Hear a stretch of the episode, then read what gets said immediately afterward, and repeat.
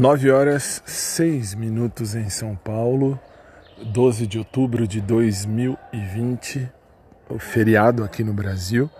Feriado oficial por lei é feriado da padroeira do Brasil, Nossa Senhora da Conceição Aparecida, para os católicos romanos. Para os demais, nós estamos celebrando hoje o Dia da Criança, então feriado pelo Dia das Crianças. E já estou aqui no fundão de casa, como todo dia de manhã, quando eu não saio para dar aula cedo. Aí eu estou aqui e estou aqui com o tufão, fazendo um xixi, um cocô. é a vida.